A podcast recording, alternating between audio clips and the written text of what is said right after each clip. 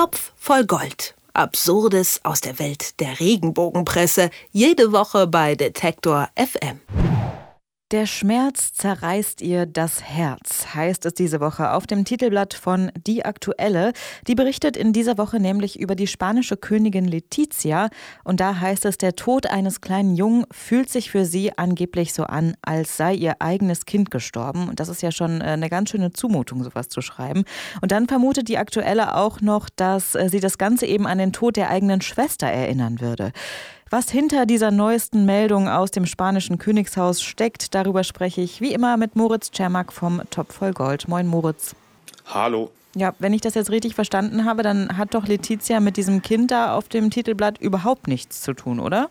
Genau, völlig richtig. Also ähm, es geht um den äh, zweijährigen Julen. Das ist ja eine Geschichte, die in der Vergangenheit, in den vergangenen Wochen ähm, durch, ja, ich würde sagen, fast jegliche Medien getrieben wurde, teilweise auch wirklich exzessiv berichtet wurde, wenn ich an die Berichterstattung von Bild und Bild.de beispielsweise zurückdenke, wo wirklich so im Stundentakt neueste Nachrichten, es war fast äh, veröffentlicht worden, es war wirklich fast wie so ein Live-Ticker zu diesem tragischen Unfall in Spanien, wo ein Junge, ein Zweijähriger eben in ein, ein sehr schmales Bohrloch gefallen gefallen ist. Mit diesem Kind hat Letizia erstmal nichts zu tun, da hast du völlig recht. Auch Philippe, also der König von Spanien, der auch auf der Titelseite zu sehen ist und hinter der Headline steht, das Kind ist tot, Ausrufezeichen im knalligen Rot und sehr groß auf der Titelseite von der aktuellen zu sehen. Die haben mit dem Kind erstmal nichts zu tun, außer gut, dass sie die gleiche Staatsbürgerschaft haben, dass sie eben auch aus Spanien kommen. Hat sich denn Letizia irgendwie zu dem Tod dieses Jungen äh, geäußert oder wie kommt die aktuelle darauf, dass ja im Endeffekt vielleicht auch diese Geschichte oder diesen tragischen Todesfall für ihre eigenen Zwecke zu instrumentalisieren, kann man es ja eigentlich nennen? Also Letizia persönlich äh, habe ich jetzt nicht gesehen, dass sie sich geäußert hat. Es gibt aber äh, bei Twitter beispielsweise Nachrichten des, des spanischen Königshauses, äh, wo natürlich als, als Staatsoberhäupter man sich ähm, zu, dem, zu dem Fall, das ein Land ja auch sicherlich umgetrieben hat, ähm, geäußert hat. Da geht es einmal um die Anerkennung für die Helfer, die da sehr unermüdlich ge, ge, gearbeitet haben, um den Jungen vielleicht doch noch zu retten, was am Ende ja nicht geklappt hat. Äh, und natürlich auch ähm, ein, eine Mitleidsbekundung für die Familie. Das ist jetzt aber nicht persönlich von Letizia. Ähm, warum Letizia hier eine Rolle spielt, ist, glaube ich, eine andere. Das ist nämlich eine Regenbogenlogik, die wir immer wieder sehen. Ähm, dieser, dieser Fall von dieses Zweijährigen hätte in der aktuellen und auch in anderen Blättern, glaube ich, keine Rolle gespielt. Ähm, genauso wenig wie Terroranschläge eine Rolle spielen oder sonstige normale Nachrichten in Anführungszeichen.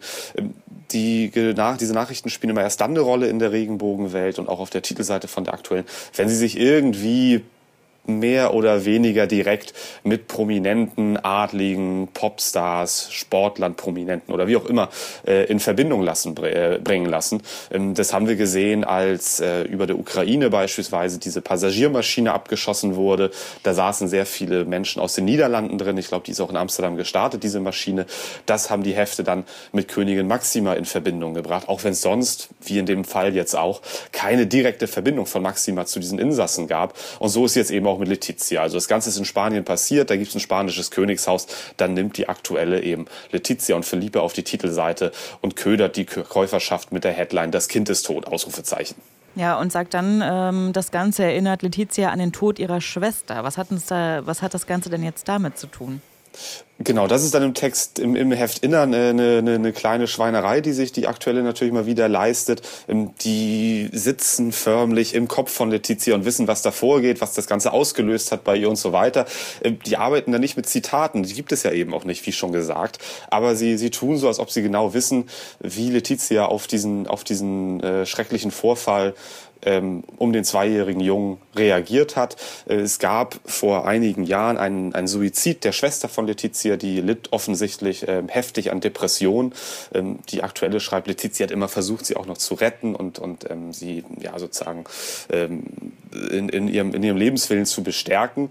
Das hat dann am Ende nicht geklappt. Die aktuelle schreibt, das ist wie eine Niederlage für Letizia und schreibt dann eben am Ende auch noch, äh, mit Bezug auf diesen Tod des zweijährigen Jungen.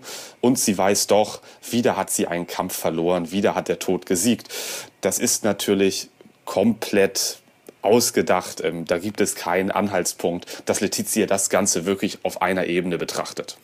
Im Artikel ist ja dann auch immer wieder die Rede von, von Gott und es zeigt auch ein Bild von der spanischen Königsfamilie eben, die trauernd in der Kirche sitzt. Welche Rolle spielt denn da jetzt so der Glaube oder die Kirche in, in dieser Geschichte oder vielleicht auch generell in so einer Geschichte dann?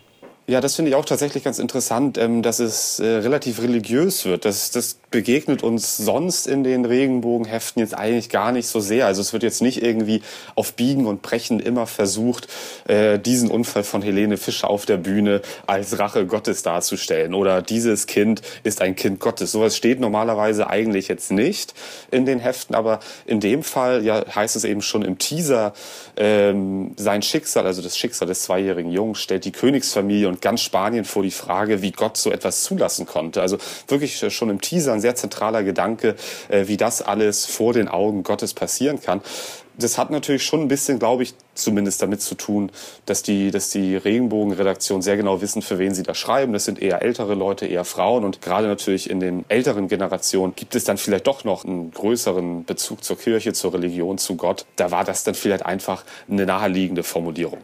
Jetzt weiß ich nicht mehr, also wir wundern uns ja regelmäßig hier äh, über die Schlagzeilen von irgendwelchen Regenbogenblättern und was da so äh, aus irgendwie einem Nichts quasi eine Geschichte äh, gesponnen wird.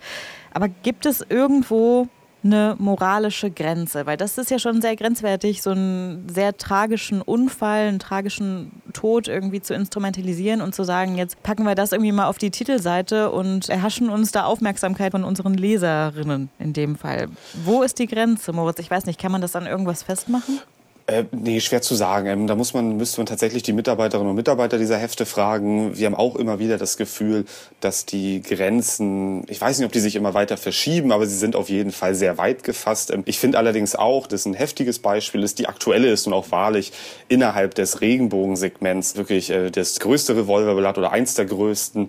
Deswegen überrascht es mich jetzt nicht, dass so eine Geschichte dann gerade bei der aktuellen läuft. Aber um das vielleicht nochmal kurz auf den Punkt zu bringen, ich finde ja die Geschichte auch aus zwei Perspektiven ausgesprochen ausgesprochen problematisch. Also die eine, die du gerade eben schon erwähnt hast, da wird der Tod eines Kindes, wird da instrumentalisiert, um irgendwie Auflage zu machen. Das ist so wirklich sehr respektlos, pietätlos der Familie und dem Kind gegenüber.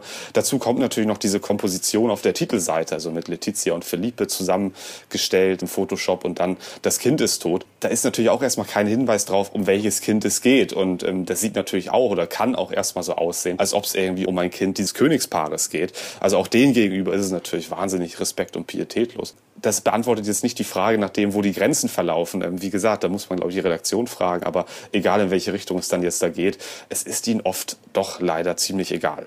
Denn Letizia und Philipp von Spanien haben es in dieser Woche auf die Titelseite des äh, eines der größten Revolverblätter, hast du, glaube ich, gesagt, Moritz, äh, mhm. geschafft. Auf das Titelblatt der aktuellen und was da hinter dieser Geschichte steht oder eben auch nicht. Das habe ich mit Moritz Czermak wie immer vom Topf voll Gold gesprochen. Danke, Moritz. Ich danke auch. Topf voll Gold. Absurdes aus der Welt der Regenbogenpresse. Jede Woche bei Detektor FM.